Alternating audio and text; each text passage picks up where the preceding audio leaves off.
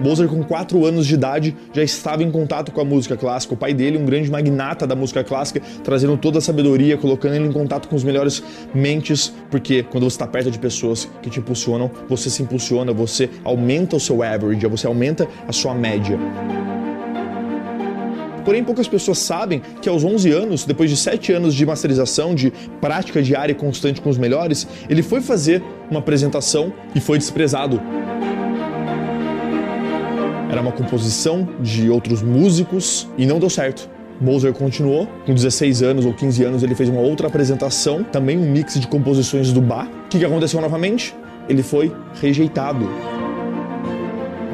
Mozart, um dos maiores gênios da música clássica da história, depois de 11 anos de prática, ainda assim tinha sido rejeitado pelos críticos, pelas pessoas que estavam olhando o trabalho dele. Você acha que ele desistiu? Quarto ponto da genialidade, quarto ponto das pessoas que realmente estão no jogo do longo prazo. Never fucking give up.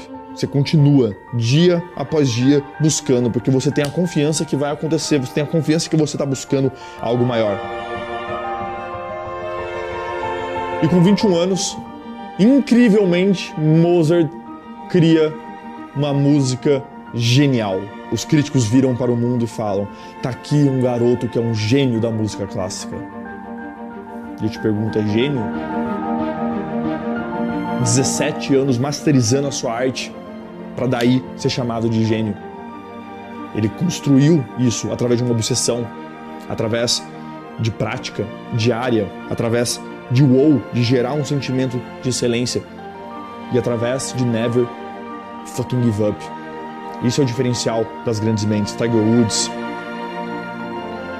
Tiger Woods com quatro meses, o pai dele colocava ele numa cadeira para ele assistir fazendo os swings no taco de golfe. Foi implantado no subconsciente dele aquela beleza da arte do golfe.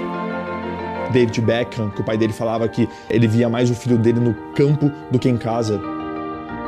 Picasso não conseguiu o seu masterpiece aleatoriamente. Foi dia após dia.